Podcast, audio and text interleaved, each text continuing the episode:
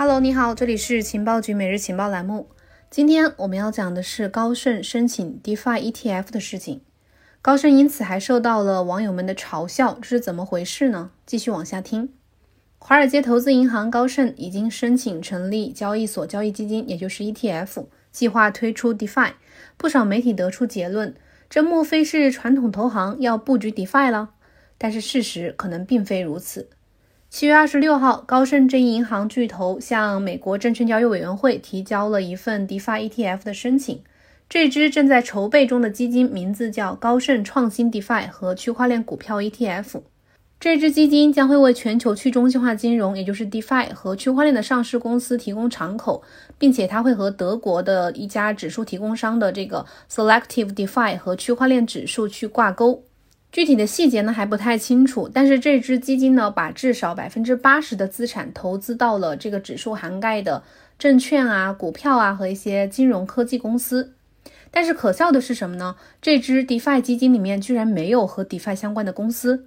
高盛好像不太明白什么是 DeFi。我们如果仔细观察一下这个 Selective 的指数，就会发现它包含二十家主体，主要是由美国科技巨头和一些国际互联网科技公司组成，比如说像艾森哲呀、阿阿里巴巴，还有谷歌、呃百度、思科等等。其中阿里巴巴和百度在区块链专利方面确实有一定的名气，但是从这些公司的主营范围来看的话，仍然是属于传统科技行业。另外还有像英特尔、联想、微软也在其中，甚至还有像诺基亚这样的老牌手机制造商。除此之外呢，一直在争取推进稳定币发行项目的 Facebook 也在当中。它唯一可能算是和区块链和加密资产最沾边的一家公司了。也就是说，这前二十名公司当中呢，没有一个可以直接被描述为 DeFi 或者是区块链的项目。所以呢，高盛就遭到了网友们的调侃和嘲笑。不过，这并不是高盛第一次在加密资产行业陷入困境，因为高盛之前对加密资产的态度也是时而积极，时而抨击。根据加密资产托管公司纽约数字投资集团的数据，三月份的时候，高盛向 SEC 提交了带有比特币期权 ETF 的申请。然后今年四月呢，高盛将比特币加入到了它的年初至今的收益报告当中。在今年五月二十一日发布了一份叫做《加密一种新的资产类别》的报告当中，高盛的加密资产全球主管对比特币态度非常的积极，说比特币是现在是一种可投资资产。但是在前不久六月十四日，高盛又发布了一个叫做《加密资产情人眼里不一定出西施》的这样的报告，反驳了之前的观点。在这份报告当中，高盛得出了结论：比特币不是一种长期的价值储存手段。和可投资的资产类别。七月上旬，高盛的分析师表示，以太坊可以超越比特币，成为更好的价值储存手段。报告还称，百分之四十五的超级富豪对加密资产感兴趣。现在呢，高盛又似乎把 DeFi 等同于了像 Facebook、谷歌和微软这样的公司。显然，高盛对什么是 DeFi 好像有什么误解。根据目前披露的这些消息来看的话，这支 DeFi 基金和 DeFi 不太沾边。区块链的含金量也明显不足，所以呢，很多投资者瞬间就对这支 ETF 兴趣大减。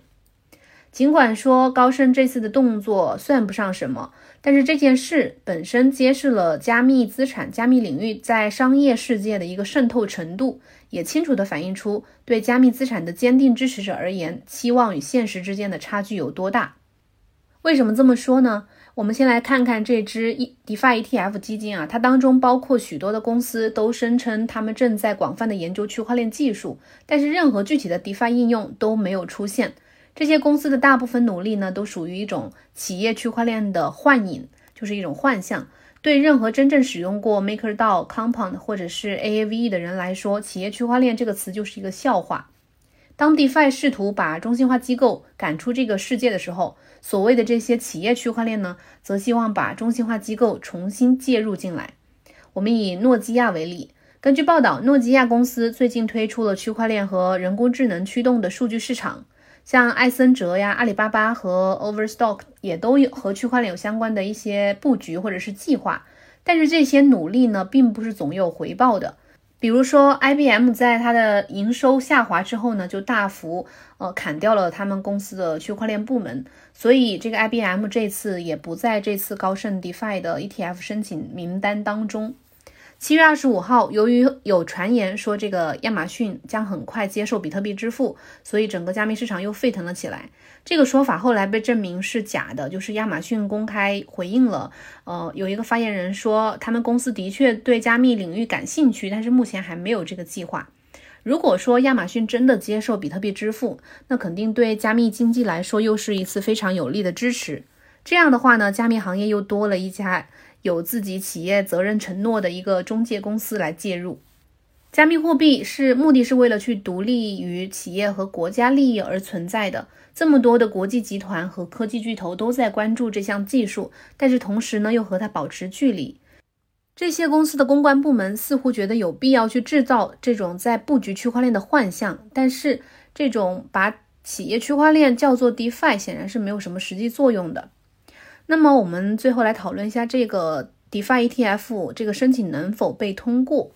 DeFi 已经发展成为了一个价值六百五十亿美元的产业，这就证明了一个观点，也就是说，复杂的金融系统可以在没有集中的公司机构的监督管理之下去运行。投资者呢，可能不会对这次的 DeFi ETF 没有通过申请而感到遗憾，但是问题是什么？问题是我们需要这类的申请通过吗？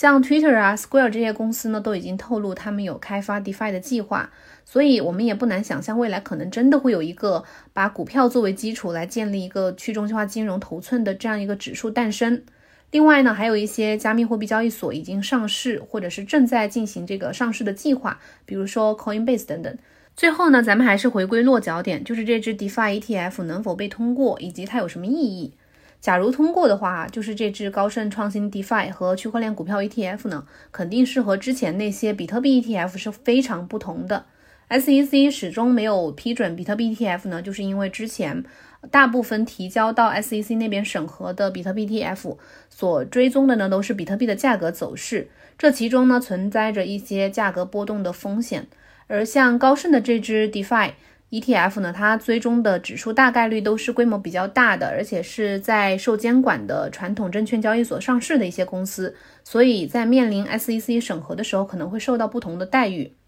总结来说，高盛的这一次动作能够表明，一些较为传统的金融机构呢，明显对去中心化的金融是感兴趣的。但是像 Selective 的这个 DeFi 和区块链指数这这种一篮子资产和 DeFi 是否真的有关系，其实还有待商榷，有待观察。那么你是怎么看待高盛的这次动作的呢？以及你对这支 DeFi ETF 会不会感兴趣呢？